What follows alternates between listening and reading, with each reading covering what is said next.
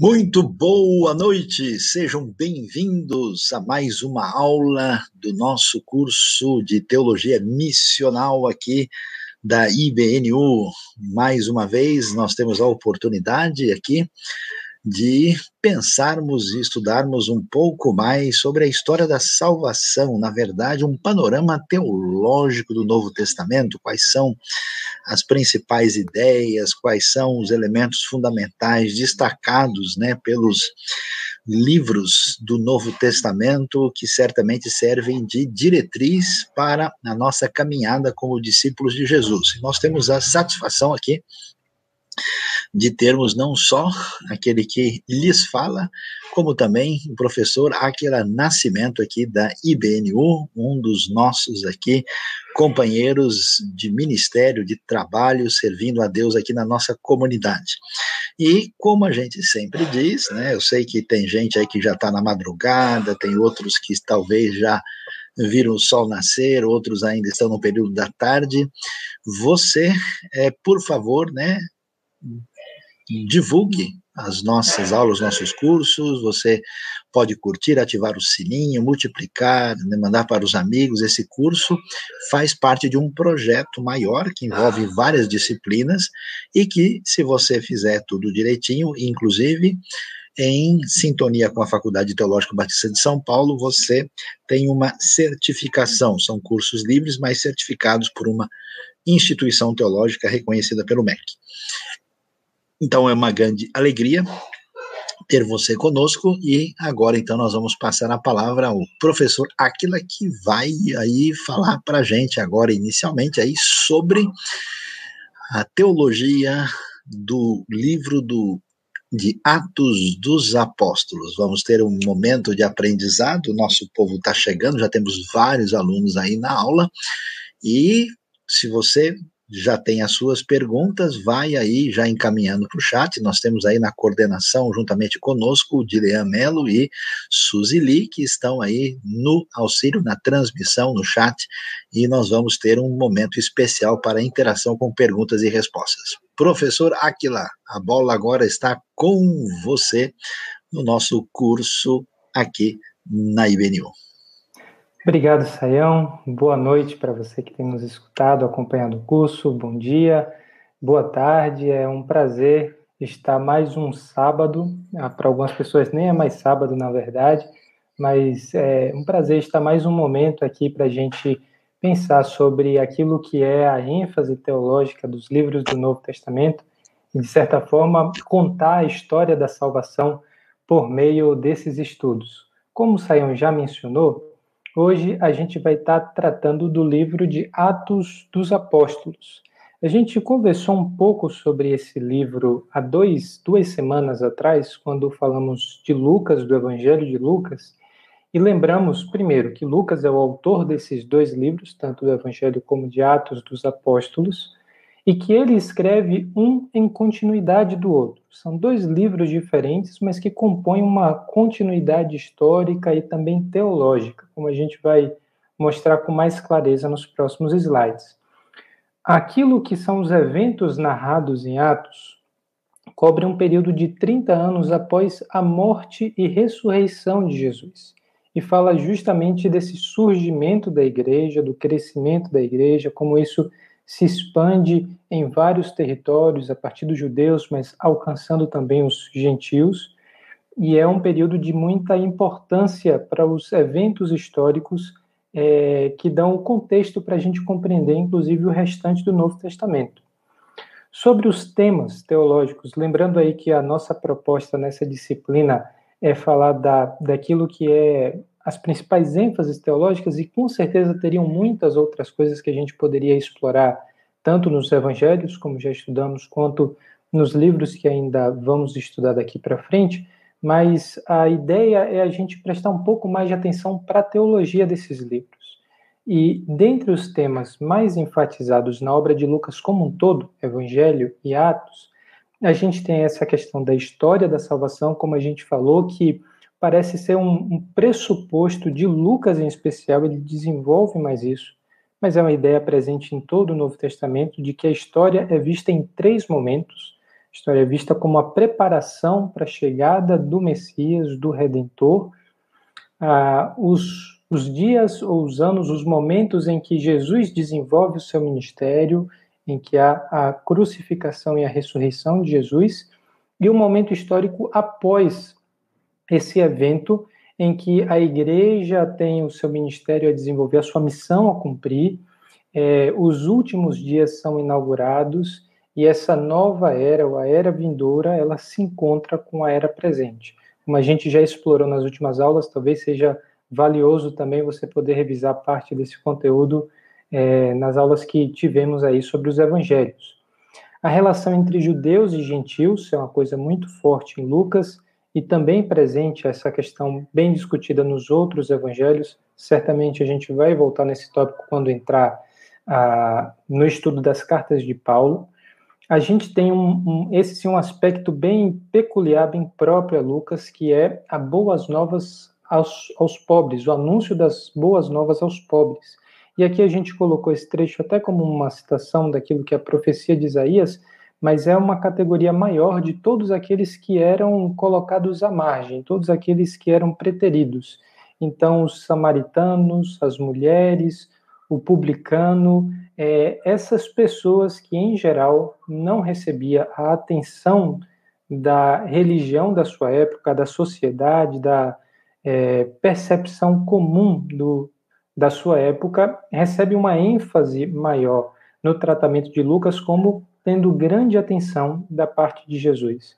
E por fim, claramente, o Espírito Santo é um ponto de importância no conteúdo de Atos, porque a gente percebe que aquilo que são os desdobramentos dessa igreja não é orientado por nenhuma pessoa em particular, não é previsto nem mesmo pelos apóstolos, mas é a ação do Espírito Santo que vai direcionando. Ah, a gente também relembra aquilo que é a estrutura de Atos e, na verdade, da obra de Lucas e Atos, o, o esboço da obra de, do, do mesmo autor, e essa estrutura apresenta um padrão de um, um quiasmo, uma estrutura quiástica em que há um paralelo entre as diferentes partes dos dois livros. A gente começa o Evangelho falando do nascimento é, do Jesus sobre o domínio de Roma, e isso encontra o seu paralelo lá no final do livro de Atos, quando se comenta do Evangelho chegando a Roma. O segundo tema, é, que é Jesus na Galileia dos gentios, tem um paralelo no penúltimo tema que fala sobre a chegada do evangelho no mundo gentílico. E assim a gente vai seguindo para o que seria o centro da estrutura quiástica e a gente encontra, perdão, precisamente o tema da ressurreição e da ascensão. Uma vez que esses temas que a gente acabou de mencionar e que são mais particulares à pessoa de Cristo, lembrando novamente, é um panorama teológico com foco na pessoa de Jesus essa nossa disciplina. Como a gente já explorou alguns tópicos que falam da pessoa de Jesus, e eu espero também ter retomado os pontos principais nesse primeiro momento, hoje a gente vai se focar naquilo que é a ressurreição, em especial de Jesus, que está atrelado também à ascensão, significado da ressurreição e ascensão. Nossa aula vai ter a basicamente o foco em compreender como isso muda a história dos apóstolos, consequentemente influencia uh, o surgimento da igreja e domina aquilo que é a mensagem da igreja primitiva. É importante a gente perceber que a ressurreição ela tem um, um valor que é muito fundamental para aquilo que é o desenvolvimento do pensamento é, dos apóstolos e aquilo que é o ensino de Lucas em Atos dos Apóstolos. Por quê? Retomando aí os fatos ainda dos evangelhos, você vê que os discípulos têm uma grande expectativa do estabelecimento do reino de Deus. Lá em Mateus 18:1, a gente tem aquela narrativa que fala sobre a discussão entre os discípulos de quem seria o maior. Eles tinham essa concepção de que Jesus iria inaugurar um reino e eles pensavam em categorias semelhantes àquilo que eram os reinos que eles viam ao seu redor, mas também aquilo que eram os reinos que aconteceram em Israel antes da geração dos próprios apóstolos. Eles esperavam por uma restauração do reino de Israel, como a gente vê em Atos 1:6, e aí a gente já está falando de um diálogo após a ressurreição de Jesus, quando eles perguntam sobre essa restauração de um reino à semelhança dos demais reinos, ou à semelhança daquilo que é o reino de Davi. E a gente percebe então que essa expectativa estava na mente dos discípulos antes é, da morte de Jesus e até mesmo depois da ressurreição, as coisas precisavam ser melhor compreendidas. E o fato é que esse evento da morte, e em especial da maneira como ele aconteceu, frustrou muitas expectativas. Quando Jesus ele é preso, os discípulos fogem. É o que a gente vê lá em Marcos 14, já no final do capítulo, versículo 50. E essa percepção de que o líder deles estava sendo agora encarcerado, estava sendo julgado, provavelmente seria executado, como de fato foi, é, traz aos discípulos a noção de que todo aquele movimento que Jesus criou, todo, toda aquela expectativa que girou em torno do Messias, estava agora acabada, foi frustrada. Ela não atingiu aquilo que era o que eles imaginavam que o ministério de Jesus iria gerar o reino que seria inaugurado por Jesus não se cumpre no momento que Jesus é preso e eles, com medo do que pode acontecer, fogem. É, os conhecidos de Jesus assistem à crucificação de longe, é o que a gente vê em Lucas 23, 49. As pessoas que eram próximas a ele não estavam exatamente no momento da crucificação de uma forma a se identificar com o próprio Jesus. E é muito marcante a gente perceber que os próprios discípulos, aqueles que são os apóstolos, não se identificaram como próximos a Jesus diante do evento da crucificação. E eles é, fazem isso porque têm medo de receber a mesma punição que o seu mestre recebeu. Então, se ele está sendo condenado porque supostamente está liderando algum tipo de revolta contra o Império Romano, aquilo que estava sendo é condenado contra Jesus, tanto do ponto de vista judaico quanto do ponto de vista romano, então, na cabeça dos discípulos, eles também estavam correndo perigo. E os discípulos, a gente vê em João 20, 19, se colocam é, com uma postura completamente marcada pelo medo. Eles estavam escondidos e com medo. É o que o evangelista João coloca no seu capítulo 20. A morte de Jesus significou então, para essas expectativas iniciais de reino de Deus, a morte da esperança que eles estavam alimentando. A morte de Jesus significou a morte da esperança que estava sendo alimentada pelos apóstolos, pelos discípulos, antes de compreender de fato o tipo de reino, o tipo de cálice que o Messias teria que beber, como o próprio Jesus anunciou, e isso nos, surpreende porque Jesus disse que essas coisas iriam acontecer e ele disse que isso era necessário que acontecesse, mesmo com todo o anúncio, com toda a é, revelação da parte de Jesus, aquelas pessoas não conseguem enxergar o tipo de reino que estava prestes a ser estabelecido. A morte do Messias, e às vezes quando a gente fala Messias, perde de vista que é essa figura messiânica, essa figura real escolhida e enviada por Deus para desempenhar um papel de rei, ele não se encaixava nas expectativas dos discípulos. O Messias, na cabeça dele, como era de se esperar numa leitura mais direta e mais óbvia, por assim dizer, do Antigo Testamento, era para reinar, não para ser crucificado como um criminoso. Então, por todos esses motivos, a gente percebe que os discípulos, eles não reagem de uma forma esperançosa diante daquilo que Jesus anunciou que iria acontecer. Eles reagem com medo, com frustração, decepção, desesperança. Essa é a postura dos discípulos é, diante daquilo que é a condenação de Jesus. E quando a gente abre o livro de Atos e começa a ler logo os primeiros capítulos, a gente percebe uma mudança drástica de postura. Já no fim dos evangelhos, a gente percebe que Jesus aparece para eles e explica que aquelas coisas tinham que acontecer, que aquilo foi anunciado pelos profetas, que aquilo estava envolvido com a missão que o Messias iria cumprir.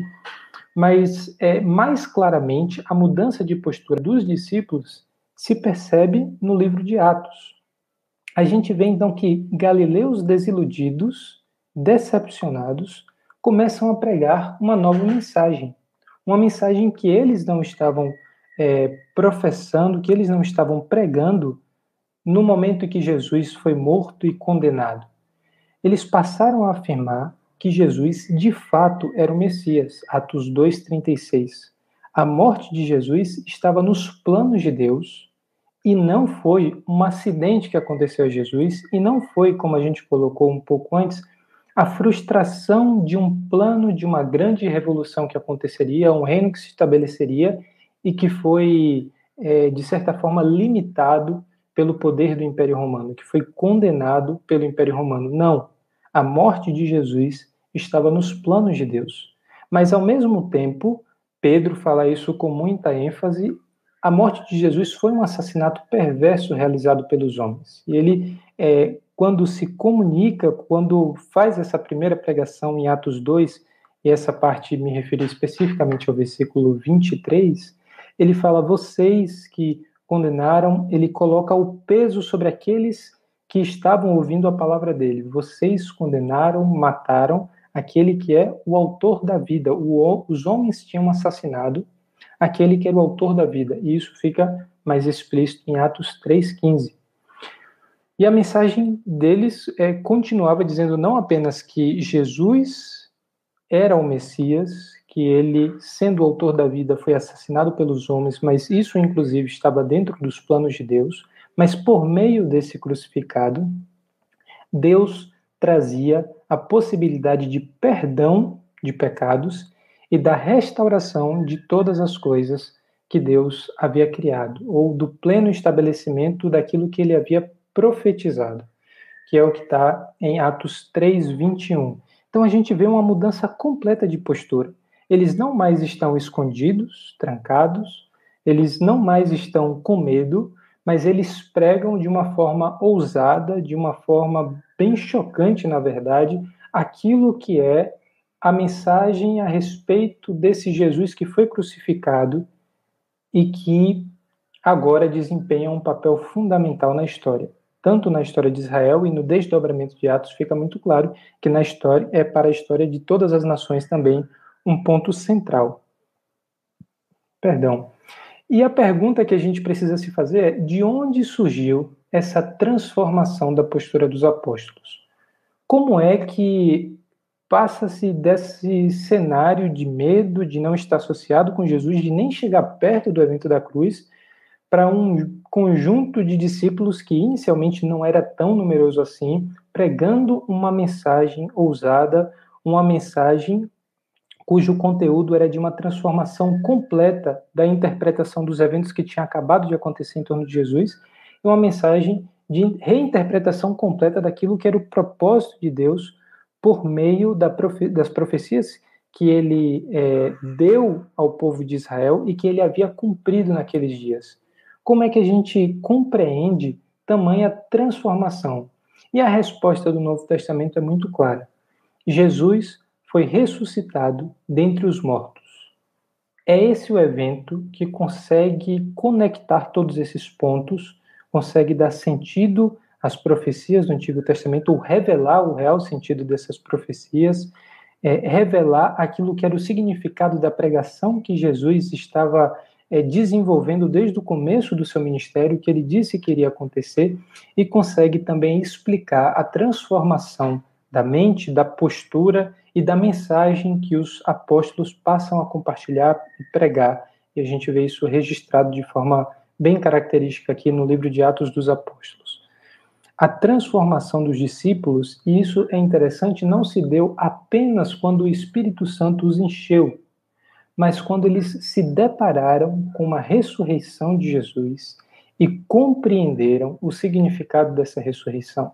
Obviamente que o derramar do Espírito Santo tem um papel fundamental naquilo que é a capacidade dos discípulos de Cristo de cumprir a sua missão. Mas também é importante a gente perceber que a mente, o coração e a postura desses discípulos muda a partir da ressurreição de Jesus e da compreensão desse evento. Então, a gente é, vê que esse evento central, que é o ponto de articulação na estrutura da obra que a gente viu de Lucas, entre o começo do Evangelho e o fim do livro de Atos dos Apóstolos, o evento da ressurreição e da ascensão de Jesus está no coração da mensagem inicial dos discípulos, dos apóstolos e, consequentemente, por definição, da igreja primitiva.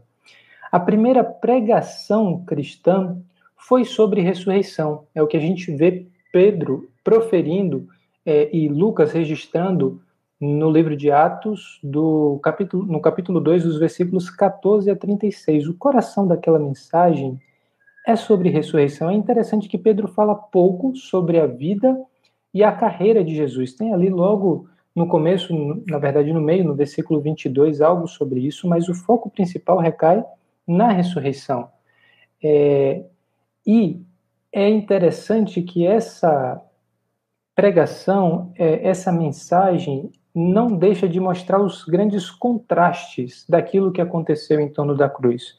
Porque aquele que foi crucificado como um criminoso, ele na verdade ressurgiu dentre os mortos por meio da ação do próprio Deus. Isso está na base é, daquilo que é a mensagem, e a base não está tanto naquilo que é a vida de perfeição, no ensino surpreendente ou nas ações milagrosas de Jesus, mas no fato de que Deus ressuscitou o próprio Cristo e exaltou esse Jesus à sua direita no céu. Essa mensagem eu tenho a, a impressão que dificilmente ela é compreendida com clareza. O fato de que Jesus está à direita do Pai e que foi o próprio Pai que o colocou nessa posição. É como se Jesus estivesse lá no céu, já à direita do Pai, veio desenvolver o seu ministério, aconteceu a morte e a ressurreição e ele voltou ao lugar onde estava. E não é bem essa a ideia é, que está nesse ensino, nessa parte do texto, mas sim de mostrar e de revelar que Jesus assume, assume uma postura de realeza, toda a autoridade foi dada a ele. O fato de que ele está à direita do Pai é, mostra o seu papel de autoridade sobre a criação que o Pai realizou. Então, é, é importante a gente perceber que essa imagem de um Jesus ressurreto colocado à direita do Pai tem uma função de transmitir autoridade com muita ênfase.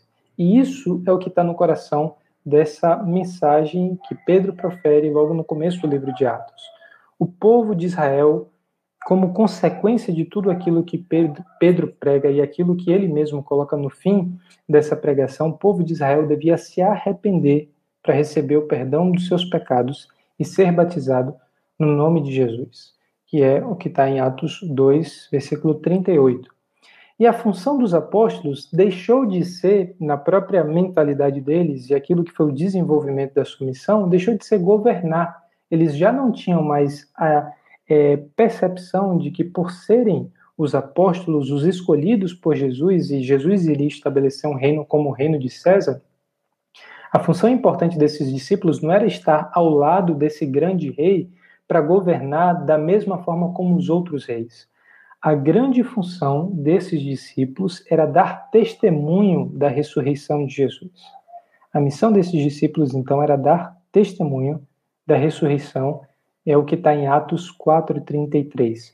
Isso fica, inclusive, evidente na escolha do substituto de Judas, que é o texto de Atos 1,22. É preciso que um deles seja conosco testemunha de sua ressurreição. Na hora de estabelecer o critério ou a missão daquele que substituiria Judas, eles reforçam precisamente a sua função como testemunha. É preciso que um deles seja conosco, testemunha de sua ressurreição. Os primeiros capítulos, eles mantêm o foco na ressurreição. Você pode ler o capítulo 3, a gente já citou bastante o capítulo 1 e 2, mas o capítulo 3 também mantém isso. Jesus, é, como esse Messias ressurreto, era o fundamento tanto para as curas que os discípulos passaram a realizar, Atos 4:10, quanto também para a salvação que eles passaram a pregar, Atos 4:12. O testemunho da ressurreição despertou oposição de líderes religiosos. A gente vê isso tanto em Atos 4 quanto em Atos 5. E a gente vê aí no começo de Atos 4, versículo 1: Enquanto Pedro e João falavam ao povo, chegaram os sacerdotes, o capitão da guarda do templo e os saduceus. a, aquilo que é a pregação é, desses apóstolos, então, desperta uma grande oposição das autoridades dos saduceus naquele contexto, e, e, a gente vê que tudo isso está girando em torno da ressurreição. Esse Jesus ressurreto é o que nos dá o poder para as curas, ele salva e a salvação dele está fundamentada na ressurreição, e essa pregação da ressurreição desperta uma grande reação contra as autoridades religiosas da época dos apóstolos. A gente vai voltar um pouco sobre essa questão dos saduceus e como a pregação da, da ressurreição tinha um valor particular naquele contexto. É, então a gente vê que dentro desse tópico da importância da ressurreição, o resumo e as principais, os principais pontos que a gente precisa deixar é: o cristianismo não era uma nova doutrina sobre Deus, não era uma nova esperança de imortalidade, não era um novo conjunto de ideias sobre a natureza da salvação. O cristianismo, a mensagem inicial da pregação dos apóstolos, era o testemunho do ato poderoso de Deus.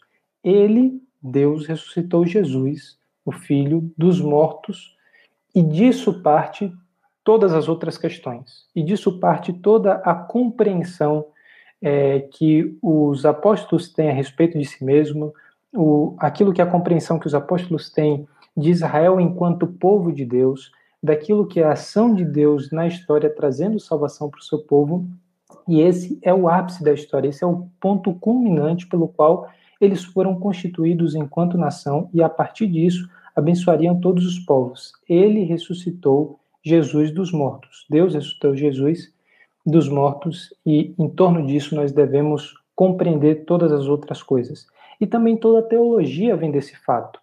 A compreensão do significado do ato de salvação operado por Deus ao ressuscitar Jesus é basicamente aquilo que dá sentido a tudo que Paulo vai desenvolver, a tudo que vai ser o restante dos eventos que nós vemos narrados, narrados nos livros de Atos. É aquilo que é essencial para a gente compreender os eventos do Apocalipse, por exemplo, que vai ser um outro momento definidor da história, a própria ideia de escatologia tem tudo a ver com o que é o evento da ressurreição e o significado dele. Então a gente percebe que a teologia e todos os temas teológicos que a gente vier tratar a partir daqui são, na verdade, é, desdobramentos do evento histórico da ressurreição de Jesus dos mortos. E uma vez que a gente deixou muito claro aí a importância da ressurreição, como isso é estruturante para o livro é, de Lucas, o Evangelho, de Atos e de todo o Novo Testamento, agora a gente também precisa compreender um pouco mais sobre a natureza da ressurreição. E essa é uma pergunta fundamental. Se isso é o ponto central da história, a morte e a ressurreição de Jesus, qual é a natureza desse evento, a natureza da ressurreição de Jesus? E disso depende também, na verdade, a nossa compreensão do início da igreja. A natureza da ressurreição nos dá a compreensão de por que, que a pregação recebeu esse, essas ênfases, essa estrutura, por que, que ela teve esse desdobramento, como isso impactou a mentalidade da sua época e a mentalidade de diferentes culturas também. E a crença básica do Novo Testamento, que a gente vê nos diversos autores, e aqui em especial em Atos, é, é que a resposta para a pergunta qual a natureza da ressurreição é a ressurreição é o surgimento de uma nova ordem de vida dentro do tempo e do espaço presente.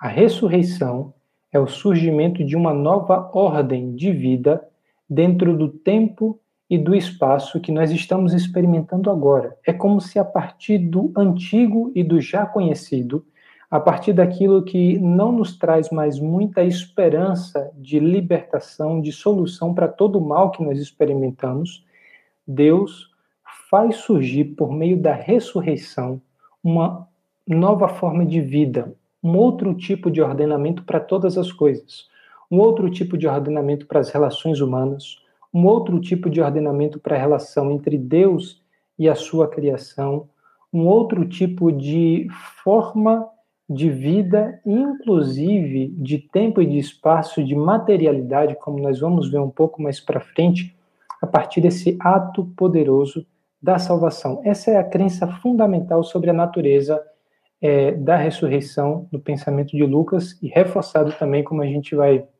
ver em algumas citações no restante do material do Novo Testamento. E algumas crenças comuns do primeiro século já tratavam da ressurreição, inclusive apoiando ou é, colocando crédito sobre o fato de que é, a ressurreição aconteceria. Mas o que era comum dentre aqueles que acreditavam na ressurreição era uma espécie de retorno ao mesmo corpo antes da morte. Então, o sujeito é que passa pela experiência do sofrimento, que ele é assassinado, ele mesmo se mata. Existem relatos históricos de pessoas que, inclusive, cometeram o suicídio porque acreditavam na ressurreição como retomando o mesmo corpo que a pessoa é, possuía antes da morte, é, nos mostram que esse, esse tipo de ressurreição, essa percepção do que é ressurreição, não é exatamente a mesma forma de ressurreição que a gente vê narrada nos evangelhos que aconteceu com Jesus. O que aconteceu com Cristo foi um tipo de ressurreição completamente diferente porque Jesus ele não passou por uma restauração do mesmo corpo que tinha. Jesus passou a ter um corpo com vida eterna dentro do tempo e do espaço presente. É, Jesus tem materialidade, ele tem corpo, mas não nos parece, pelas, pelos eventos que mostram a interação de Jesus com a natureza, com os discípulos, é, com as coisas que ele demonstrou a respeito da sua natureza enquanto corpo ressurreto, não nos parece que ele simplesmente retomou o corpo que já possuía.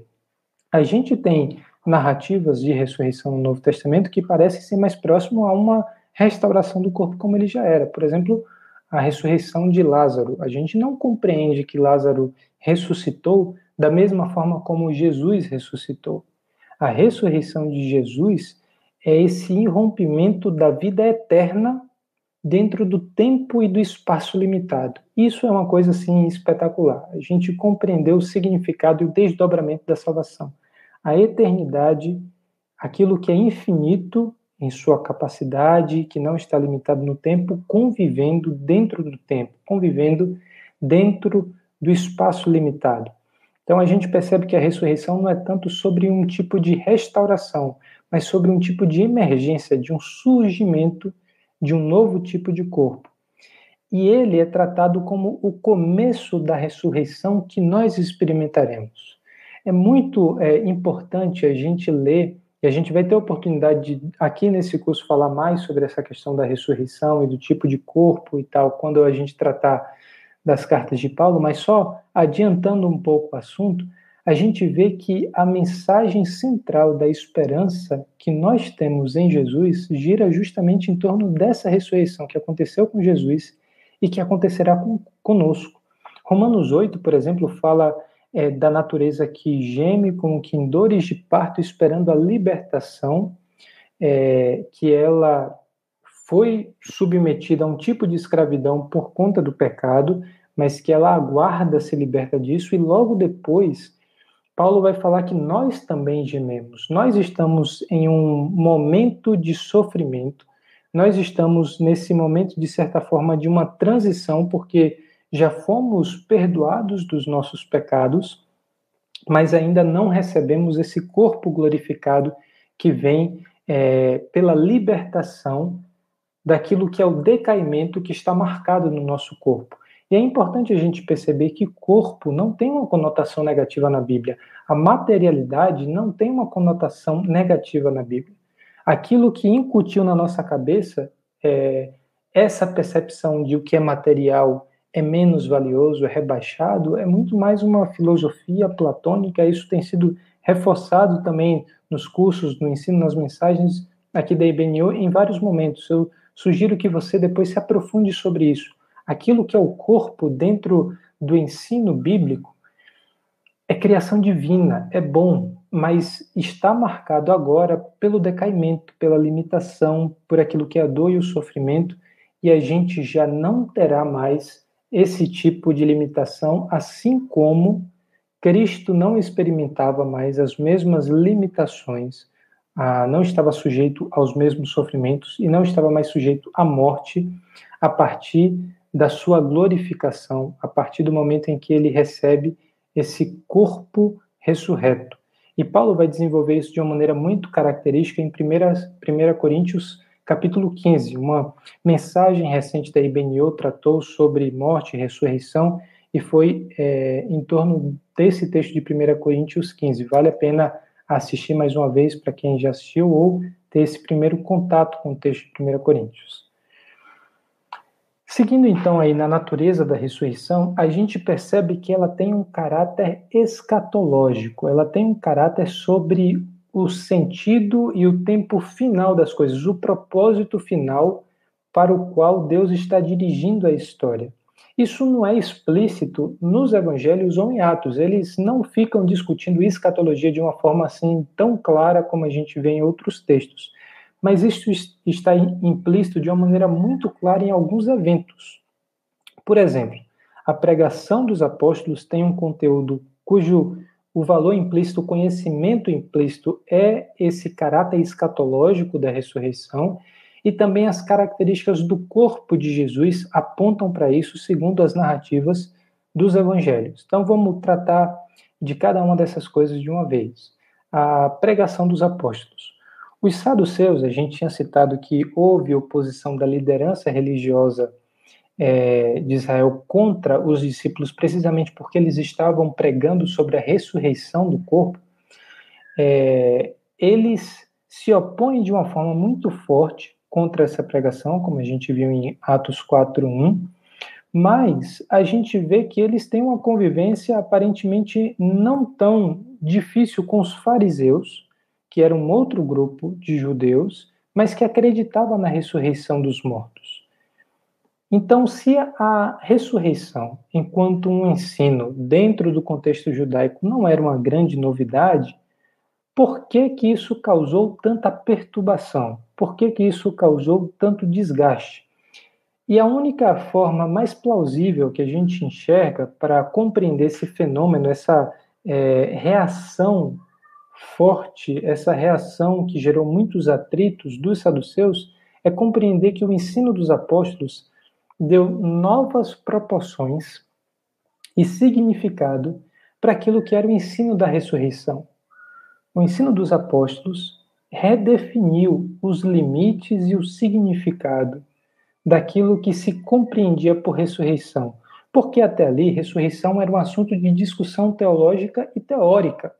Não era nada do que já tinha sido experimentado, ninguém estava falando de algo que nos próximos dias ou nos próximos anos deveria acontecer, não era algo comum as pessoas ressurgir dos mortos, assim como não é algo comum hoje para a gente simplesmente testemunhar pessoas ressurgindo dos mortos.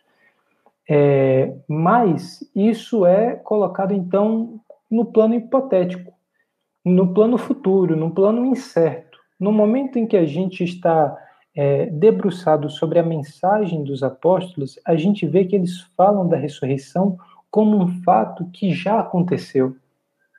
E isso é um fator completamente inesperado para os contemporâneos dos discípulos entender a ressurreição como uma coisa que deveria acontecer, o que tinha acontecido no dia deles, nos dias em que eles tratavam a ressurreição como um evento distante.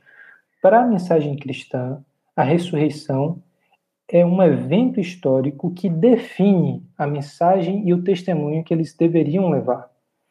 E o problema disso tudo é que as consequências elas são muito profundas, porque se os discípulos estivessem certos, todos precisariam responder a essa ação poderosa de Deus. Não tinha meio termo, não tinha como deixar essa, essa questão em segundo plano, não tinha como permanecer indefinido. Se Jesus ressuscitou dentre os mortos, então Deus agiu poderosamente em Cristo como Messias e toda a história recebe um novo significado. O rumo daquilo que é a criação divina, a história do povo de Israel e a história da humanidade agora é outro. Era necessário dar uma resposta a esses eventos. E essa é, mensagem que traz a questão da ressurreição para o tempo presente, que traz a ressurreição para o meio da história, traz então um evento que o significado é aquilo que é o significado de, de toda a história para um tempo presente e com desdobramentos futuros.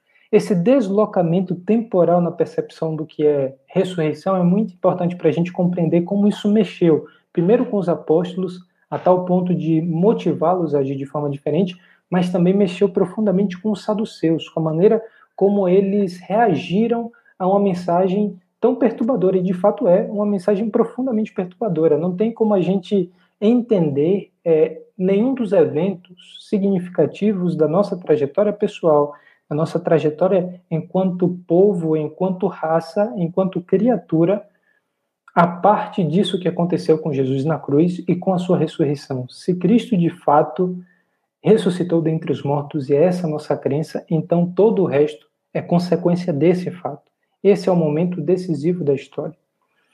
E uma vez que a gente é, admite que essa é a mensagem, essa é a importância da ressurreição, essa é a mensagem que eles levaram é, para os que os primeiros cristãos levaram para o povo judeu e depois levaram para todas as outras nações. Então a gente também precisa compreender as características desse corpo da ressurreição de Jesus, que nos informa muito sobre aquilo que será a sua obra no fim dos tempos, com todos aqueles que são por ele resgatados, por todos aqueles que estão em Cristo Jesus. É importante a gente perceber essas características do corpo de Cristo, do tipo de ressurreição que ele passa, porque isso, de certa forma, é a nossa herança e a nossa esperança também. Então, a gente já citou de uma maneira ou de outra, mas aqui é o ponto da gente enfatizar que, primeiro, Cristo ressuscita em corpo. Cristo ele não ressuscita simplesmente como espírito, ele não ressuscita de uma forma imaterial, mas é um corpo com poder e características diferentes daquilo que eram as suas características antes da ressurreição.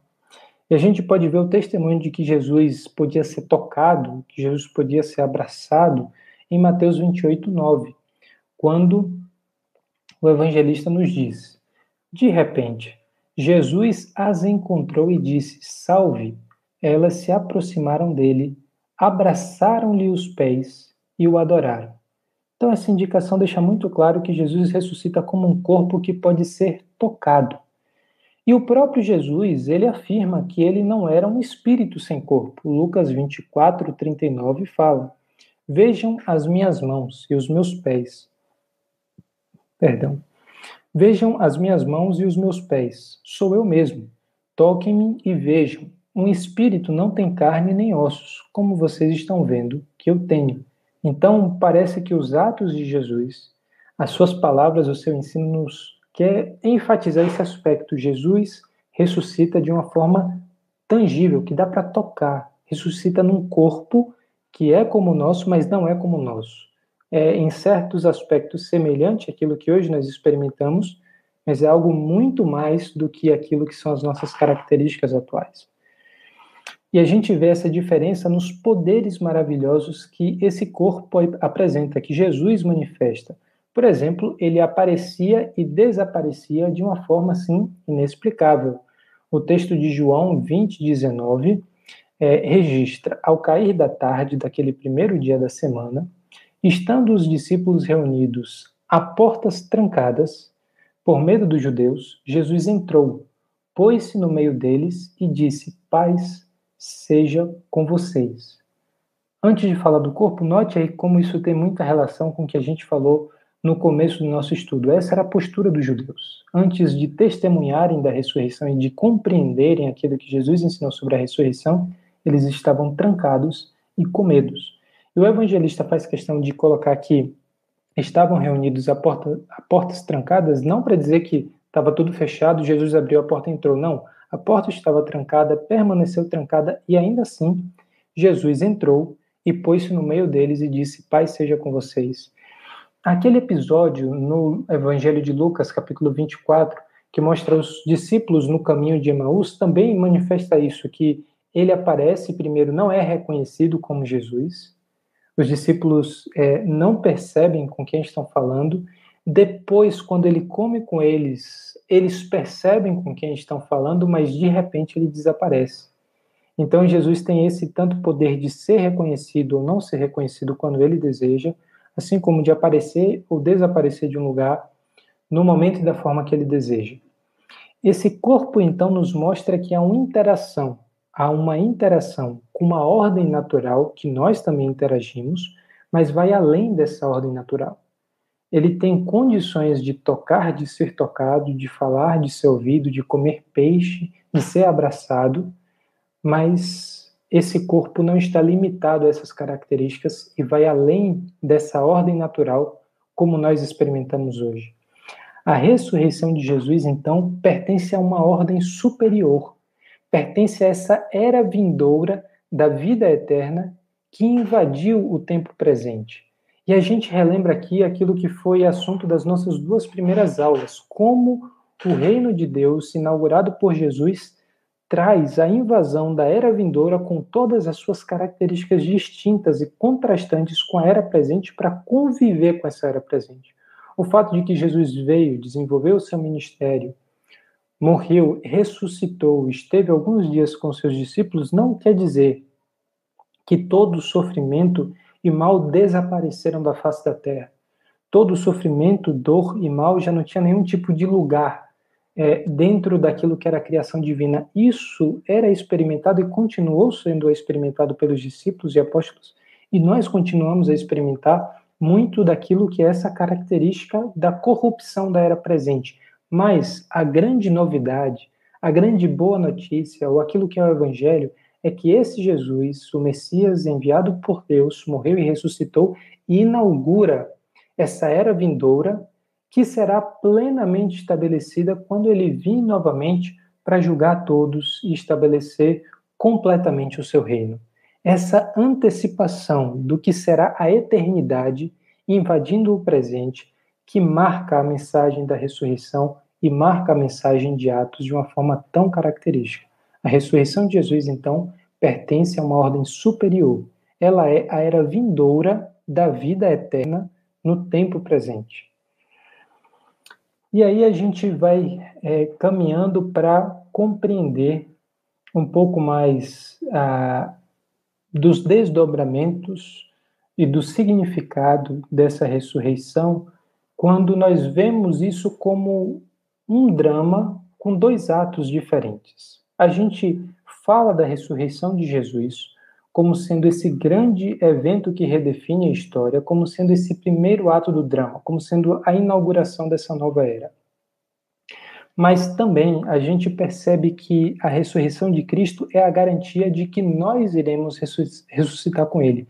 E esse é o segundo ato do nosso drama. A ressurreição daqueles que estão em Cristo é, Jesus precisa ser vista como o elemento que nos dá a condição, a coragem, e óbvio que isso não é simplesmente uma motivação que a gente capta a partir do texto, uma conclusão que a gente tem é, do ponto de vista cognitivo, mas isso é uma ação espiritual. Isso é uma ação que o Espírito Santo realiza sobre nós. Mas tudo isso está ligado, toda essa compreensão que nós temos, assim como a ação do Espírito Santo, acontece de uma forma harmoniosa e ao mesmo tempo também misteriosa que a ressurreição de Jesus precisa ser vista como os primeiros frutos da ressurreição que virá. Essa era a crença dos apóstolos, é isso que sustentou, inclusive, a, aqueles que foram martirizados, aqueles que foram perseguidos, em muitos momentos manifestaram alegria por terem sido encontrados semelhantes ao seu mestre. É interessante a gente perceber como aquelas pessoas passaram a ter a capacidade de suportar sofrimento, porque viram a ressurreição de Jesus como sendo os primeiros frutos da ressurreição que viria. E essa imagem dos primeiros frutos, que é muito comum também, é muito característica no Antigo Testamento, é, não é simplesmente um símbolo. Os primeiros frutos marcam o início da colheita. A ressurreição não é uma coisa que vai acontecer lá no final para a gente, simplesmente, mas é uma coisa que já começou a acontecer em Cristo Jesus e por meio de Cristo Jesus também começou a operar sobre nós. Os poderes é que Cristo, a autoridade que Cristo recebe a partir da ressurreição, já opera em nós hoje. A libertação plena que nós receberemos no futuro por meio da ressurreição já tem seus efeitos hoje. Então, essa percepção da ressurreição como os primeiros frutos é algo muito importante para a gente compreender a mensagem e a postura dos é, discípulos no início da igreja primitiva. O início da ressurreição dos últimos dias é, não é simplesmente para a gente a confiança de que um dia ressuscitaremos também, mas novamente precisa ser compreendida como esse começo do processo que acontecerá plenamente no dia do Senhor. A gente não foi completamente libertos do decaimento desse corpo e das limitações, mas nós hoje, com certeza, aqueles que experimentaram é, o perdão, a salvação e a graça de Jesus podem dar testemunho de que essa ressurreição já tem seus poderes efetuando é, sobre a libertação do nosso coração hoje aquilo que é a culpa, a incapacidade de perdoar, a incapacidade de amar, tudo aquilo que marca a nossa humanidade distanciada de Cristo, distanciada de um relacionamento pleno em abundância com Deus, é agora marcada pelos efeitos dessa ressurreição. E a gente também percebe que esse não é apenas um evento histórico, e isso tem a ver, inclusive, com a história da teologia, que é a partir de um determinado momento da história, isso foi mais marcante aí do século XVIII em diante, a teologia procurou olhar para a história como uma sequência de causas e efeitos completamente fechado. Tudo o que acontece na história precisa ser explicado a partir da história. Se esse evento aconteceu, é porque algo desencadeou esse evento dentro da própria história como nós a percebemos e compreendemos. E a ressurreição de Jesus foge a essa lógica de pensamento. Por isso que é tão difícil a gente ter uma compreensão saudável, uma compreensão equilibrada e correta do texto sagrado, tendo uma perspectiva apenas do que é material, tendo uma perspectiva apenas do que é evento histórico, do que pode ser explicado por uma causa e um efeito humano. A história de Atos dos Apóstolos, a história que Atos dos Apóstolos nos conta, na verdade, é uma história que foge simplesmente a uma categoria de evento histórico. Mas também não pode ser entendido simplesmente como um evento sobrenatural, e aqui evento sobrenatural me refiro àquela concepção popular comum que a gente tem de que o ato sobrenatural de Deus é a suspensão das leis naturais. Se você entende por sobrenatural simplesmente quando o Deus que criou as leis da natureza decide suspender essas leis por um instante para realizar um ato particular, então isso não vai conseguir dar conta do que aconteceu na ressurreição de Jesus. Por quê? Aquilo que é a ressurreição de Cristo é a definição de uma ordem eterna se manifestando no palco da história. Veja como essa, essas duas categorias que a gente acabou de falar, de eventos históricos e de sobrenatural, estão nessa frase. A ressurreição de Jesus é o estabelecimento de uma ordem eterna se manifestando no palco da história. Sim, a ressurreição de Jesus ela aconteceu num ponto do tempo e do espaço. Sim, a ressurreição de Jesus foi ação divina. Foi Deus atuando de uma maneira sobrenatural na ressurreição de Jesus. Mas, ao mesmo tempo, nós não estamos falando de um evento que pode ser explicado a partir daquilo que o antecedeu do ponto de vista humano. E humano.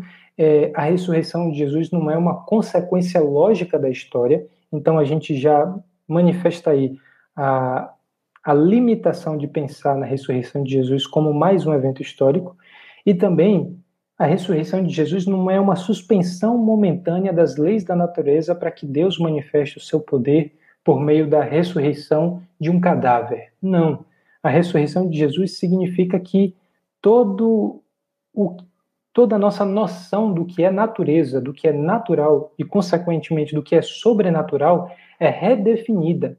Uma nova natureza surge a partir da ressurreição de Jesus. Uma nova ordem é estabelecida por meio da ressurreição de Jesus. E um novo tempo é inaugurado por meio da ressurreição de Jesus. Então não é um ato momentâneo de suspensão das leis naturais. é sim uma redefinição da história e uma redefinição do que é natural e sobrenatural. A, a gente então percebe que aquilo que é a ressurreição de Jesus é a extrapolação de todas as categorias humanas de compreensão. A ressurreição de Jesus supera todas as nossas categorias de dar conta do que acontece ao nosso redor, de como a gente interpretou todos os eventos que antecederam a vinda de Jesus e que também superam todas as nossas capacidades de explicar os eventos que acontecem ao nosso redor, se a gente não leva em consideração essa mudança histórica que houve na ressurreição. A ressurreição, mais uma vez, é um evento que trouxe o futuro para o presente. Então, caminhando aí para a nossa conclusão, essas são algumas ideias fundamentais para a teologia de Lucas, nos evangelhos, no o Evangelho de Lucas e também de Atos, mas certamente é um ponto de apoio para toda a teologia do Novo Testamento. A ressurreição é um evento que trouxe o futuro para o presente, o futuro desse tempo da vontade de Deus sendo plenamente estabelecida na terra, assim como ela é feita no céu. Isso começa a ser feito no presente, e não apenas no último dia. Nós estamos vivendo os últimos dias a partir desse evento da morte e da ressurreição de Jesus. É, esse evento da morte e da ressurreição de Jesus, ela, ele dá origem aquilo que é a igreja. A constituição do corpo de Cristo se dá por meio dessa ação poderosa de Deus. E o evento fundamental para a gente compreender a mensagem da igreja também está aí. A morte e ressurreição de Jesus dão sentido, significado para a mensagem central, a mensagem principal da igreja primitiva. A igreja surge desse evento que inaugura uma nova era ela é uma comunidade dessa nova ordem inaugurada por Jesus. E como isso é assim poderoso, como isso é esclarecedor. A gente perceber que a igreja, e a gente conversou inclusive sobre um pouco da natureza, das características da igreja, na última live que a gente teve essa semana, na quarta-feira, se você ainda não assistiu, vale a pena assistir, um tema muito relevante, e tratando sobre a relevância, a natureza da igreja, perdão, a gente percebe que ela é essa comunidade de discípulos formada com uma missão, mas a natureza dela é precisamente fazer parte dessa nova ordem, dessa nova era que é inaugurada por Jesus. Ela é uma comunidade desse novo tempo que Jesus inicia. E o evento que marcará o fim dessa era de rebelião contra Deus, ele já começou em nossos dias e ele se estabelecerá plenamente no futuro. Então, a ressurreição, como evento central da teologia de Atos e da teologia do Novo Testamento, nos informa precisamente isso. Aquilo que Deus fará plenamente no futuro, retirando da sua boa criação tudo aquilo que é mal, tudo aquilo que é rebelião e desordem, já começou no tempo presente e nós fazemos parte dessa história.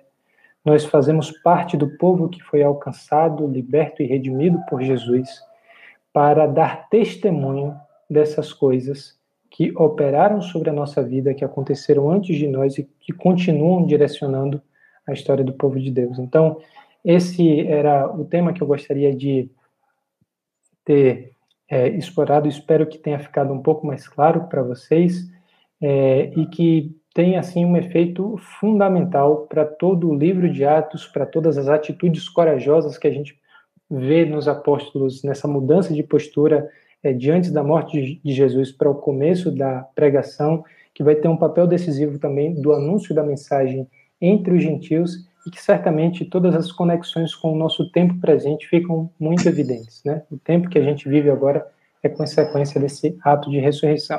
Agora a gente vai passar para as perguntas. Pois é, Aquila.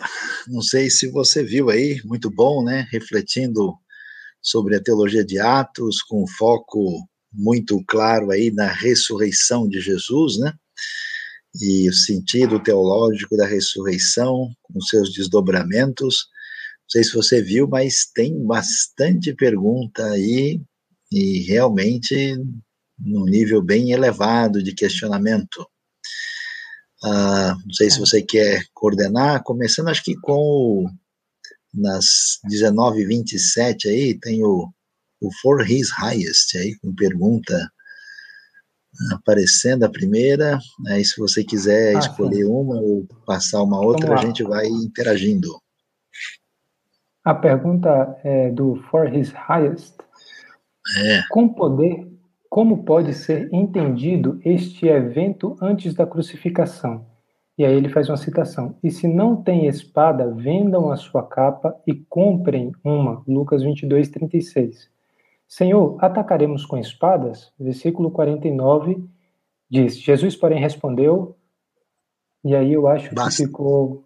Basta. É, basta, né? verso 51. É. Verso 51, basta. E aí, Sayão, como é que a gente entende é, então, essa alusão que parece ser uma incitação à violência?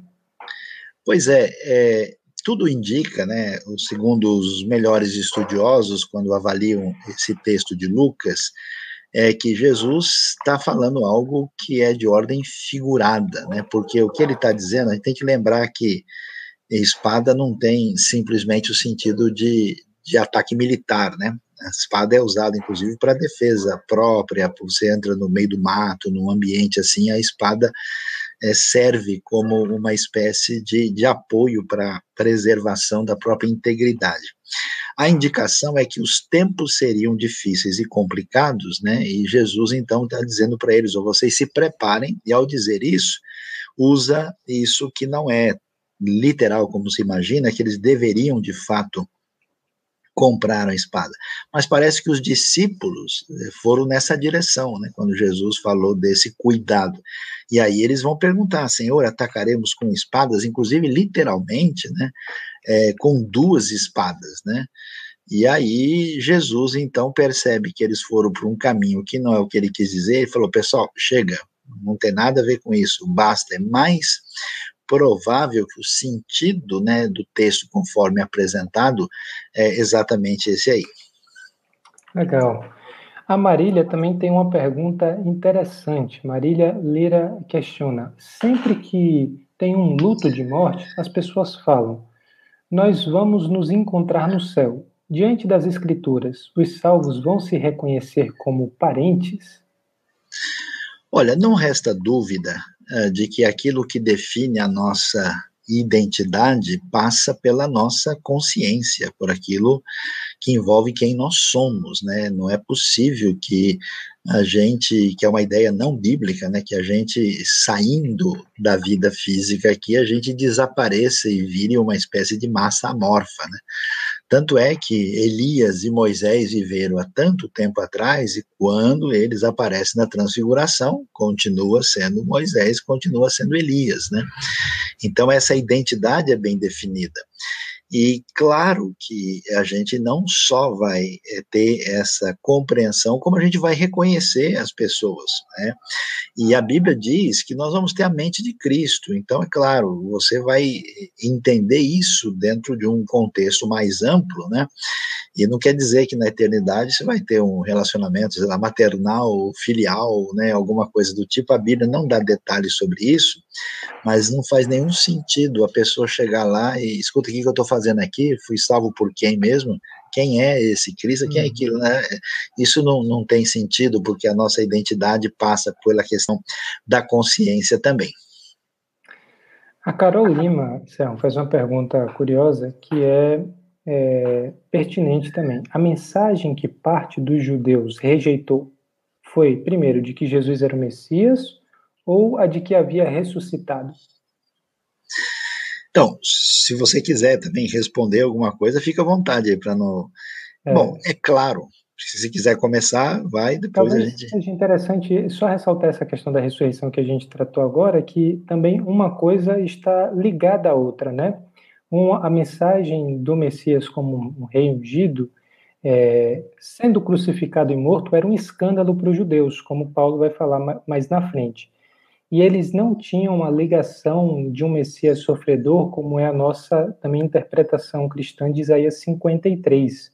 A mensagem do, do Messias era para ser um é, para ser um rei poderoso que iria demonstrar o seu poder.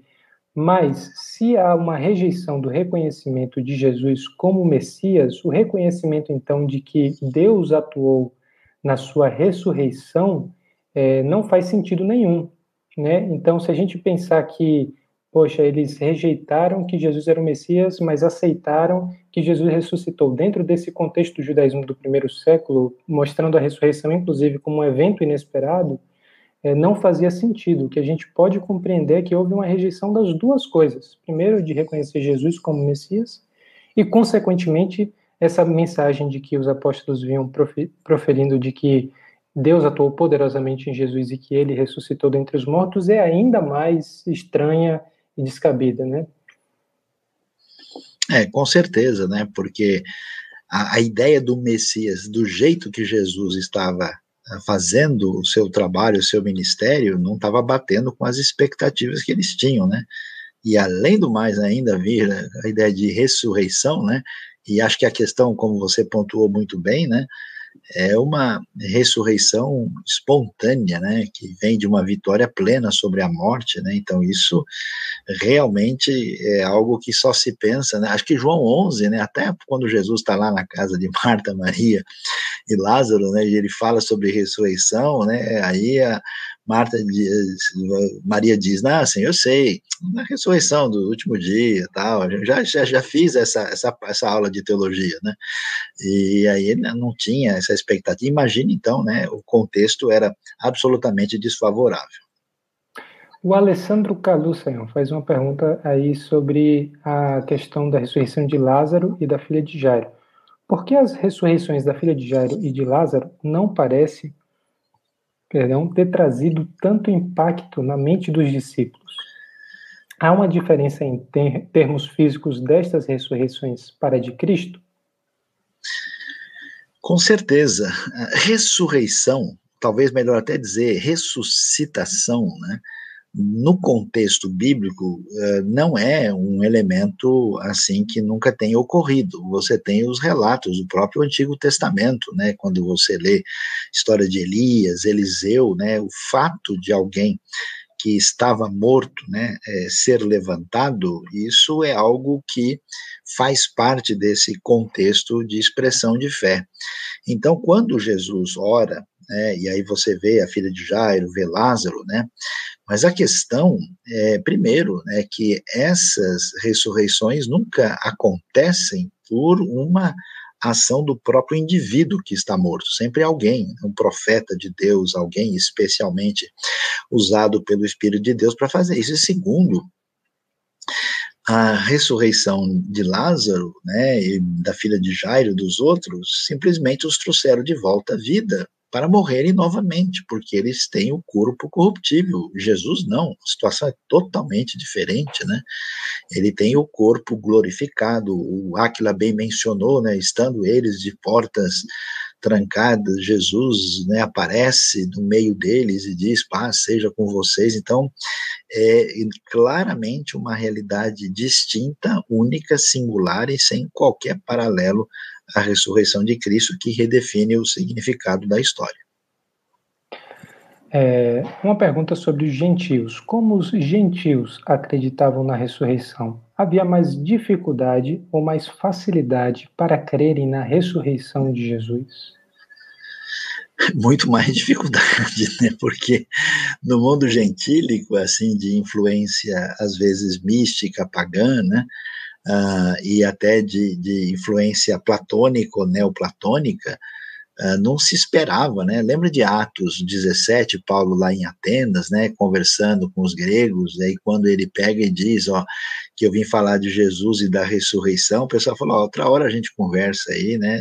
Esse assunto aí não é muito estranho, né? É, essa ideia porque o corpo é algo que é visto como um, um, elemento de oposição da espiritualidade, da ascese, né, do contato com o mundo, digamos assim, superior. Então, não, se esperava isso de jeito nenhum. O, o, o, a ideia de ressurreição, ela está intrinsecamente ligada à ideia da dignidade do corpo. Do valor do elemento material que é feito diretamente por Deus, diferente daquela ideia gnóstica, né, que Deus eh, se afasta do material, o demiurgo agiu para dar origem, né, ao elemento físico que está distanciado da espiritualidade plena, a coisa não, não funciona eh, desse jeito de maneira alguma. Então, só no, no aquilo que a gente chama na, no elemento abraâmico, né, começando com a tradição judaica, no judaísmo, no cristianismo e no islamismo,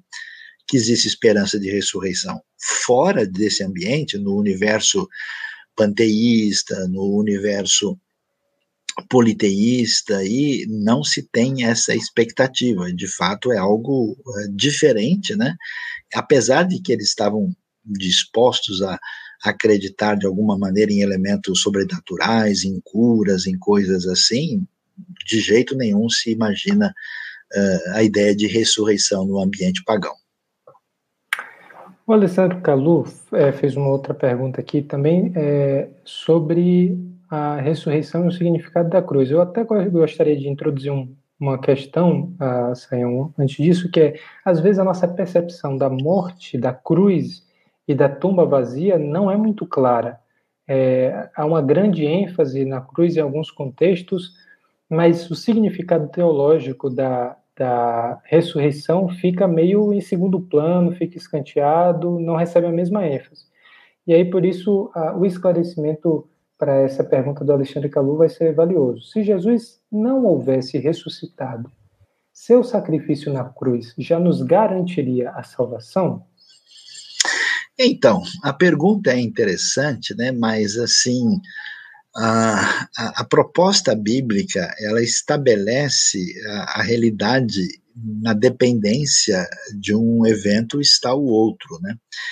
Uh, Jesus morreu e a comprovação, né, de que de fato tudo isso era verdade, de que isso tem a ver com o que Deus de fato operou, é a sua vitória sobre a morte. É exatamente a realidade da ressurreição. Então, se Jesus tendo apenas morrido e ficado na sepultura como morto, a morte dele não seria diferente de qualquer profeta, de qualquer mártir, né? A, a ressurreição, ela é, o, o Aquila com toda razão enfatizou, ela é um tema teológico fundamental, né, dessa proclamação aí que surge no livro de Atos. Os dois temas que emergem com força no livro de Atos são exatamente o Espírito Santo e a ressurreição. Isso e que explica toda mudança no comportamento dos discípulos, aqueles galileus assustados, medrosos, gente assim do meio do mato que chega lá na grande Jerusalém e, não sabe como é que vai reagir diante dos donos da religião lá do templo, diante dos romanos que estão policiando toda a parte. Agora esse pessoal chega com a cara e a coragem e diz: não, nós não vamos deixar do que nós temos visto e ouvido, porque o que fez isso foi a ressurreição. A ressurreição, assim, fechou a questão. Então, a, a, a, o fato também da, da ressurreição está ligado depois com a teologia que vai se desenvolver, especialmente em Paulo, né? de que a morte de Cristo está eh, ligada ao perdão dos nossos pecados, com mais detalhamento, isso depende da ressurreição, porque a morte de um, uma pessoa, por melhor que ela seja, é, que não, não comprove o seu poder divino sobre a morte, isso não teria condição de pagar pelo pecado uh, dos seres humanos, a não ser que realmente o seu sacrifício fosse plenamente verdadeiro, a razão porque Jesus é totalmente humano, e fosse ao mesmo tempo totalmente é, divino, que explica por que ele pode de fato perdoar os nossos pecados de maneira plena. Então, não dá para separar um elemento do outro. Uma, uma, uma teologia cristã equilibrada e completa, ela precisa valorizar morte e ressurreição e cruz, todos os aspectos devidamente é,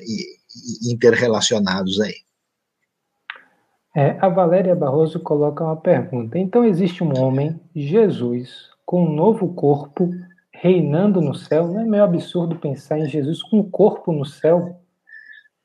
Então, o problema sério nosso é que a gente pensa em céu como uma realidade etérea, destituída de qualquer elemento material, porque a nossa cabeça é um tanto quanto platônica, né? Mas a Bíblia vai dizer uma frase interessante que aparece em 1 Coríntios 15, né? Que existe o que é chamado corpo espiritual, né? Como é que você tem um corpo e é espiritual, mostrando que essas realidades no texto bíblico não estão numa relação de oposição, né? Você pode até falar que existe uma realidade de transcendência, né, e além dos nossos sentidos e a realidade da nossa experiência imediata, mas não nessa polarização absoluta entre material e espiritual. A verdade é que quando Jesus, como o segundo, né, o Filho, segunda pessoa da Trindade, ele encarna e se manifesta entre nós, existe esse elemento da autolimitação divina para interagir com o ser humano no eixo da história. Essa autolimitação, que tem a ver com o projeto de redenção, Cristo Jesus, na eternidade, se a gente puder então falar nos céus, ou seja, nessa dimensão da redenção futura divina, que a gente pode discutir se é mais um lugar ou um estado, uma dimensão diferenciada, ele permanece eternamente divino e eternamente humano no seu relacionamento conosco. E a gente ouve isso, puxa, mas como é assim? Uh, esse negócio é meio estranho.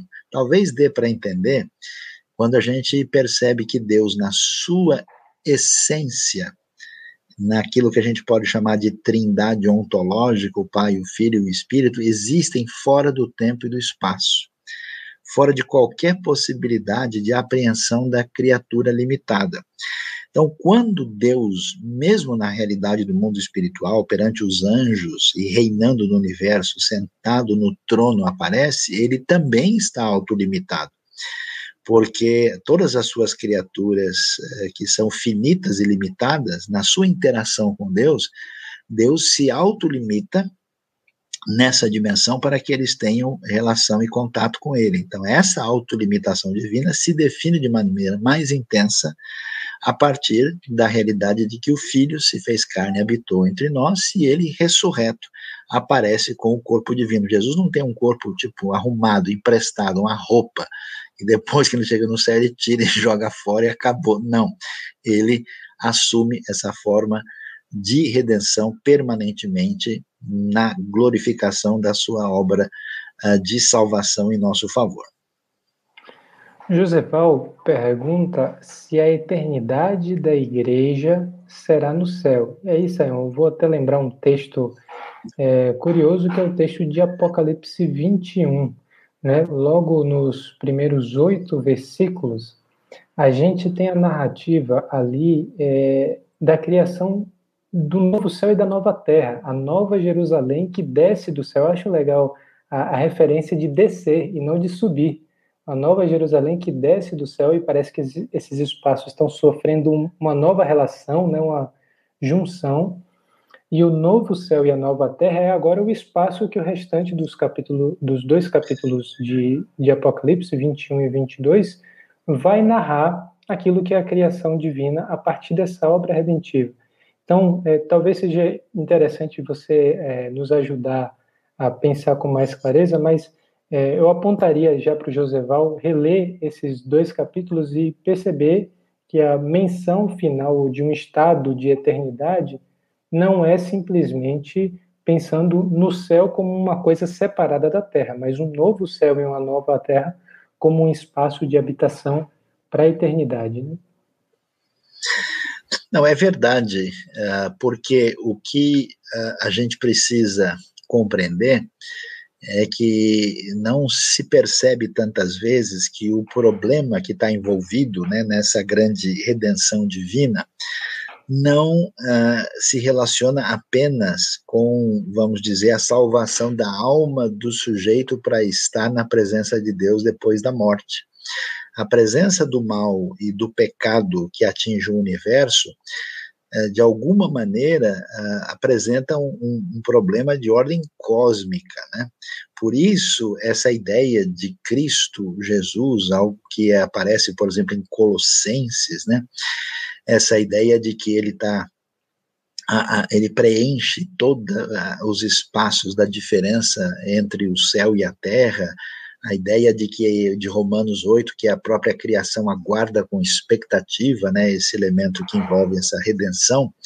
Então essa redenção tem a ver com a submissão completa de toda a criação ao reinado absoluto de Deus. Então nesse sentido faz toda a diferença textos como de 1 Pedro, né, falando que a terra e as obras que nela há serão atingidas, né? E que há um, um, elemento de redenção de toda a criação, não só de uma alma que agora é, está numa situação de conforto e tranquilidade. Nesse sentido, faz tem toda a razão entendermos esse negócio de novos céus e nova terra. Então, o que será da eternidade? Eu não tenho tanta certeza, mas a, Nova Jerusalém, na verdade, ali diz claro que ela é a noiva, ela é o símbolo da igreja. Né? Mas a figura do Apocalipse ali vai nos mostrar que acabou a separação entre céu e terra. Que essa dimensão né, de oposição ela se encontra reunificada numa comunhão plena com Deus, já que a Nova Jerusalém é, é o Éden urbanizado, né? é o redimensionamento daquilo que foi perdido lá no início. Então, tudo indica, o que parece, é que nós teremos um acesso diferenciado à presença de Deus, que pode ser definido como céu, mas que possivelmente poderemos estar ao mesmo tempo no planeta Terra e, quem sabe, fazendo algumas missões de Deus pelo universo, para onde quer que ele esteja nos mandando no sua, na, na, sua realidade de domínio no, no ambiente pós-redenção e pós-ressurreição. São né, considerações que a gente tem aí, legal, mas né? não dá para ir mais longe, né? É, seria muito legal, né, Sam? Um universo desse tamanho, se a gente conseguisse brincar assim. Brincadeira. Fora... Eu vou ali em Alpha Centauro já venho, viu? É. Esqueci minha bolsa lá em Deneb, já volto, né? Ou na outra galáxia. Ah, o Rodrigo tem também é, um pedido, na verdade, interessante. Tenho medo de crer na Trindade. De modo simples, se possível, me explique. Não sei para quem oro, sou novo na fé. É, já que a gente falou de ressurreição, Espírito Santo também e, e Deus Pai, eu acho que isso deu contexto para surgir é, esse pedido do Rodrigo. Então, Aquila, a, a, ideia de um Deus trinitário é, primeiro, ela coloca para a gente que a dimensão de Deus, de fato, está tão acima da gente que ela vai além do nosso conhecimento do que significa ah, uma ideia de divindade e de pessoa. Então, Deus, misteriosamente, é um só Deus que subsiste em três pessoas distintas. E a ideia não é uma ideia como alguns sugerem, que o pessoal criou, não, porque você vai ver que fica claro que o Pai é Deus, que Jesus se apresenta como divino, né? O Verbo era Deus, ele é, tabernaculou entre nós. Jesus aceita ser tratado como divino, né? Ele é chamado de divino em diversos textos do Novo Testamento. O Espírito Santo é chamado de divino, né? É interessante o texto de Atos 5, né, que fala que você não mentiu uh, aos homens, mas mentiu a Deus, e está dito que mentiu para o Espírito Santo, né? Como é que você mente para uma força? Não é o caso, né? Então, isso aparece lá. Mas é interessante que, ao mesmo tempo, a Bíblia nos dá uma ideia que Deus Pai, Filho e Espírito Santo são esse mistério unidos e que são essencialmente iguais, existe um, um, papel diferenciado na história da atuação de Deus com a humanidade. Então você vai ver que, por exemplo, o filho glorifica o pai, se submete ao pai, né? assim como o espírito glorifica ao, ao filho e se submete ao filho. E a Trindade é a única proposta de explicação do mundo que mostra para gente que eh, a unidade do mundo é garantida porque Deus é um só e a diversidade do mundo é garantida porque nessa unidade divina existe uma certa diversidade, que é uma questão antiga não só da filosofia como da própria teologia, né? E outra coisa interessante é que a Trindade ajuda a entender a redenção, né? Se Deus fosse o que a gente pode chamar um uno absoluto e ele viesse se entregar, né? E, e, e morrer por nós, então a pergunta é como é que estaria a situação né, de, de domínio, de controle, de reino do universo, né, como é que se daria? E se Deus fosse uh, absolutamente não relacional, só uno, a pergunta é: será que ele teria que criar o ser humano, os anjos, porque ele tinha necessidade de relacionamento, ele estava solitário no universo, né? E a triunidade divina aponta para isso. Então, o que, que a gente entende na prática? Que a trindade é uma uma doutrina que aparece com clareza no Novo Testamento, quando você olha todas as evidências, a Bíblia nos orienta de modo geral a orar a Deus Pai através da atuação e do poder do Espírito em nome de Jesus. Esse é o, é o caminho da oração mais indicada, tá?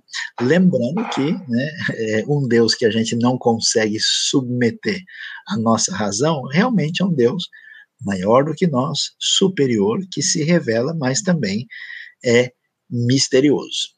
E a gente não consegue explicar tudo isso numa fórmula matemática simples.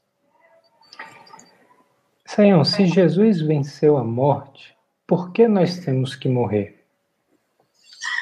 É interessante aquela pergunta, é, tem a ver com aquilo que você já mesmo mencionou, né? Que essa redenção divina ela aparece em duas etapas, né? A gente tem essa clareza de que o reino já chegou, porque o, o, o Messias veio, mas esse reino não chegou na sua plenitude. Jesus deixou né, a, a, a tarefa da missão da igreja até que ele voltasse, né, avisando, dizendo que o, o, evangelho teria ser pregado a todas as nações, e essa vitória sobre a morte foi conquistada, assim como também a vitória sobre o pecado, e assim como também a vitória uh, sobre o mal, e as enfermidades e as dores. Só que essa conquista ela não teve os seus efeitos completamente definidos ainda. Então, quando nós cremos em Cristo, o que, que acontece com a gente? A gente está livre do pecado, a gente está livre da condenação do pecado. A gente não está livre da tentação. A gente não está livre do poder do pecado. Isso se define na nossa caminhada de santificação.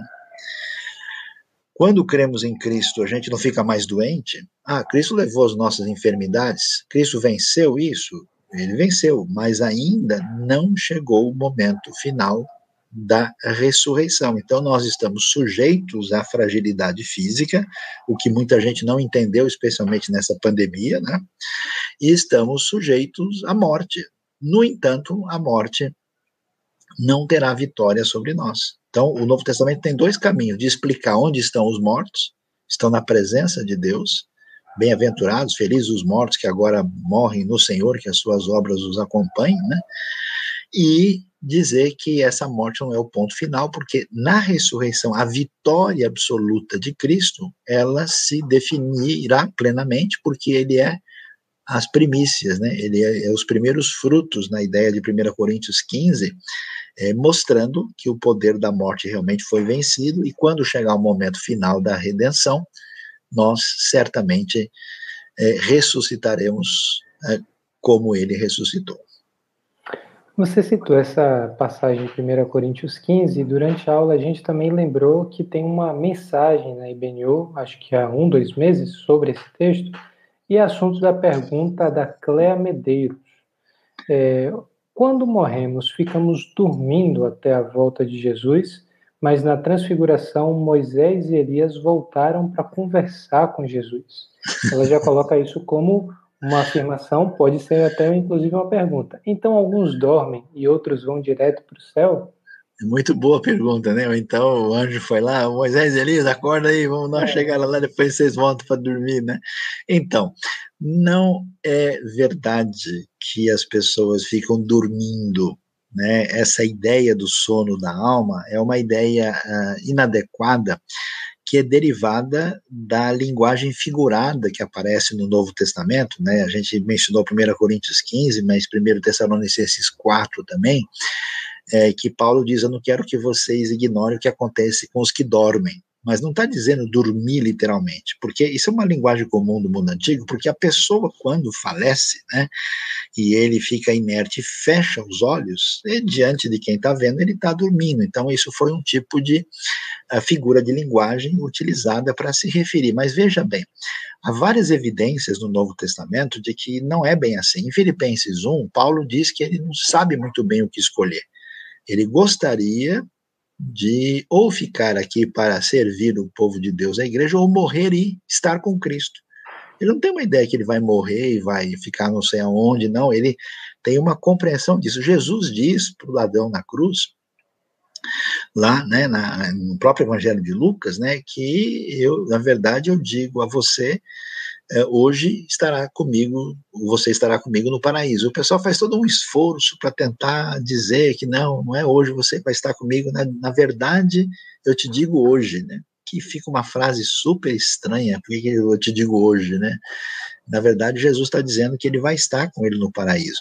E quando a gente também ouve a parábola que Jesus conta sobre o rico e Lázaro, apesar de ser uma parábola, ela está fundamentada numa realidade que as pessoas de fato tinham a compreensão de que depois da, da, da, vida na morte, a pessoa mantinha a consciência e de fato passava a experimentar uh, uma realidade é, perceptível ali. Então não existe isso. Moisés e Elias, uh, o sentido do aparecimento deles, né, que vai aparecer lá o texto de Mateus 17, Marcos capítulo 9, o sentido ali é exatamente a ideia é, de que nós temos Jesus falando de um reino vindouro que vai chegar e vai chegar com glória. Mas cadê isso? Então, de repente, Jesus abre né, a realidade para o mundo é, vindouro, né, esse, esse mundo que um dia vai chegar na sua plenitude, e lá Moisés e Elias, que já estão do lado de lá,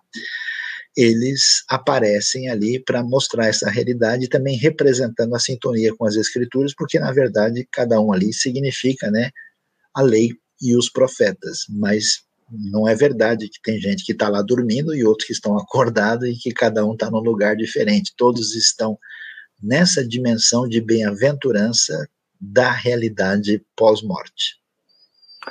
Saião, a gente teve excelentes perguntas e o nosso tempo chegou aí às oito e meia. É, dá tempo para mais uma? É melhor a gente concluir por aqui? Acho que mais uma a gente pode aí fazer uma, uma extra aí para o pessoal poder, né, antes do nosso desfecho último. O Vitor Costa, então, pergunta sobre esse grupo que a gente mencionou, os saduceus. Quem eram os saduceus? Por que não criam na ressurreição? O que Jesus quer dizer quando ele diz que Deus não é de mortos, mas de vivos? Então, Aquila, os saduceus, eles uh, eram um grupo religioso mais voltado para o templo, né, estavam mais ligados ao exercício do, do trabalho ali no templo de maneira mais ritualista. Uh, eram é, pessoas que tinham uma discordância com os fariseus, né, porque eles davam atenção especialmente à lei, né, e os fariseus, eles desenvolveram toda uma preocupação com a questão da interpretação da lei. Então, eles desenvolveram o que foi chamado da tradição oral, né, que deu origem à tradição talmúdica, e os saduceus não queriam muito é, saber disso, né? E, e, consequentemente, nesse distanciamento, sendo um grupo mais elitista e, de certa forma, politicamente um pouco mais próximo do mundo greco-romano, e alguns acham que até por conta disso, eles acabaram questionando a ideia da ressurreição. Até porque a ideia de ressurreição não é muito discutida no Antigo Testamento. Não é um assunto que aparece, você tem lá um pouquinho mais claro isso em Daniel, você tem um texto ou outro que apresenta uma ideia assim, mas não tem um desdobramento muito detalhado disso. Isso só vai mesmo se desenvolver no período posterior e vai estar muita clareza no Novo Testamento. E aí então os saduceus apresentam né, uma visão uh, diferente. Jesus, quando vai dizer né, que ele, Deus não é de mortos, mas de vivos, o que, que ele está dizendo é que esses que são chamados de de mortos, na verdade, estão vivos na presença de Deus. Né? Então, não é que os patriarcas não estavam mortos, Jesus não está dizendo que eles não morreram, né? Mas que quando ele diz eu sou Deus de Abraão, de Isaac e Jacó, ele não está falando de gente que desapareceu do cenário. Isso para reforçar a ideia de que essas pessoas estão uh, vivas diante de Deus e que essa situação de vida permaneceria até o tempo final, quando haveria a ressurreição. Então, Jesus,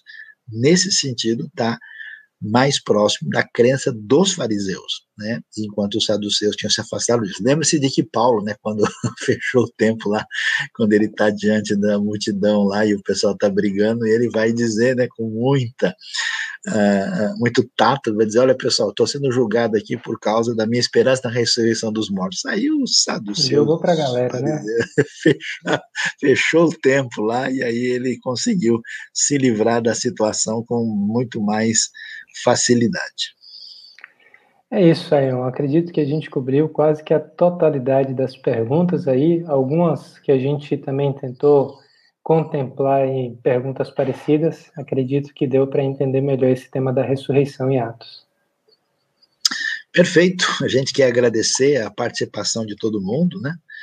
E pedir que Deus abençoe a todos vocês e fiquem sintonizados com a IBNU, multipliquem aí a nossa aula, não se esqueça de curtir, se você não está inscrito, inscreva-se no canal, toda semana eu tenho gente falando, oh, escuta, como é que eu consigo saber disso? Se você está inscrito na hora que surgir uma aula, um estudo, uma mensagem, você é avisado e acaba tendo aí a possibilidade, né, de ter um, uma condição melhor de estar em sintonia com a gente. Então, não se esqueça, amanhã o assunto vai ser interessante, 10 da manhã, nossa celebração.